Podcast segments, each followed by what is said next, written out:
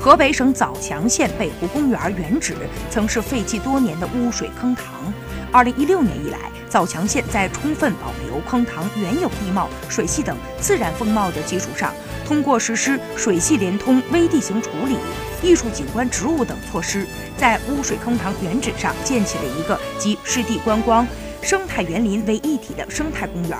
绿地率达到了百分之七十六点六四，成为群众休闲游玩的好去处。据悉，生态公园是枣强县一河两湖景观带建设工程的一期项目，总投资一点八九亿元，占地二百一十三点五亩，全长七百三十米。